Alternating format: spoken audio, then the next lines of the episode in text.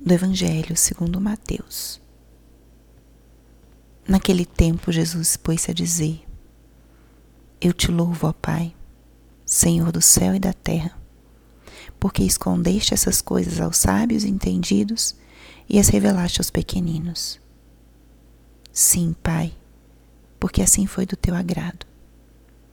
Tudo me foi entregue por meu Pai, e ninguém conhece o Filho senão o Pai e ninguém conhece o Pai senão o Filho e aquele a quem o Filho quiser revelar. Palavra da Salvação. Espírito Santo, alma da minha alma, ilumina minha mente, abre meu coração com teu amor, para que eu possa acolher a palavra de hoje e fazer dela vida na minha vida. Estamos hoje na quarta-feira da 15ª semana do tempo comum. Que a palavra de hoje nos diz? O trecho do evangelho de hoje ele traz uma mistura entre a oração de Jesus e o seu ensinamento. Alguns trechos do evangelho mostram diretamente momentos em que Jesus fala com seu Pai. E esse é um deles. Vamos aprender da oração de Jesus hoje? Vamos escutar como ele reza? E a partir disso, aprender um pouco mais sobre a relação dele com seu Pai. E, consequentemente, isso pode iluminar a nossa própria relação com Deus. Jesus diz: Eu te louvo, ó Pai, Senhor do céu e da terra, porque escondestes essas coisas aos sábios e entendidos e as revelastes aos pequeninos. Sim, Pai, porque assim foi do teu agrado. Primeiro, Jesus começa louvando o Pai. Muitas vezes nós não sabemos o que falar com Deus ou como começar a nossa oração. Uma das formas que abrem o nosso coração para a oração é o louvor. E o louvor consiste em reconhecer a grandeza de Deus simplesmente por ele ser Deus. Reconhecer que ele é poderoso, é amoroso. O louvor é um, um reconhecimento de uma forma manifesta, de uma forma externalizada de uma qualidade da outra pessoa. Louvar a Deus é a oração mais própria da natureza de Deus e da natureza do ser humano. Porque com louvor nós reconhecemos que nós somos pequenos, criaturas, e que Deus é Deus. Que Deus é grandioso. E Jesus louva o Pai, e logo em seguida a oração diz: Senhor do céu e da terra ele reconhece o Pai como o Senhor de todas as coisas. Aqui, justamente, eh, ordena a relação entre eles. E aqui a gente está falando de Deus mesmo, né? Porque Jesus é Deus, falando com Deus Pai. Ordena a sua relação de, desse filho com seu pai.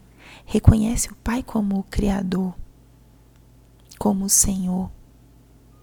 E o louvor ordena também a nossa relação com Deus. Reconhece a grandeza dele e o poder. Depois Jesus explica por que, que ele está louvando o Pai.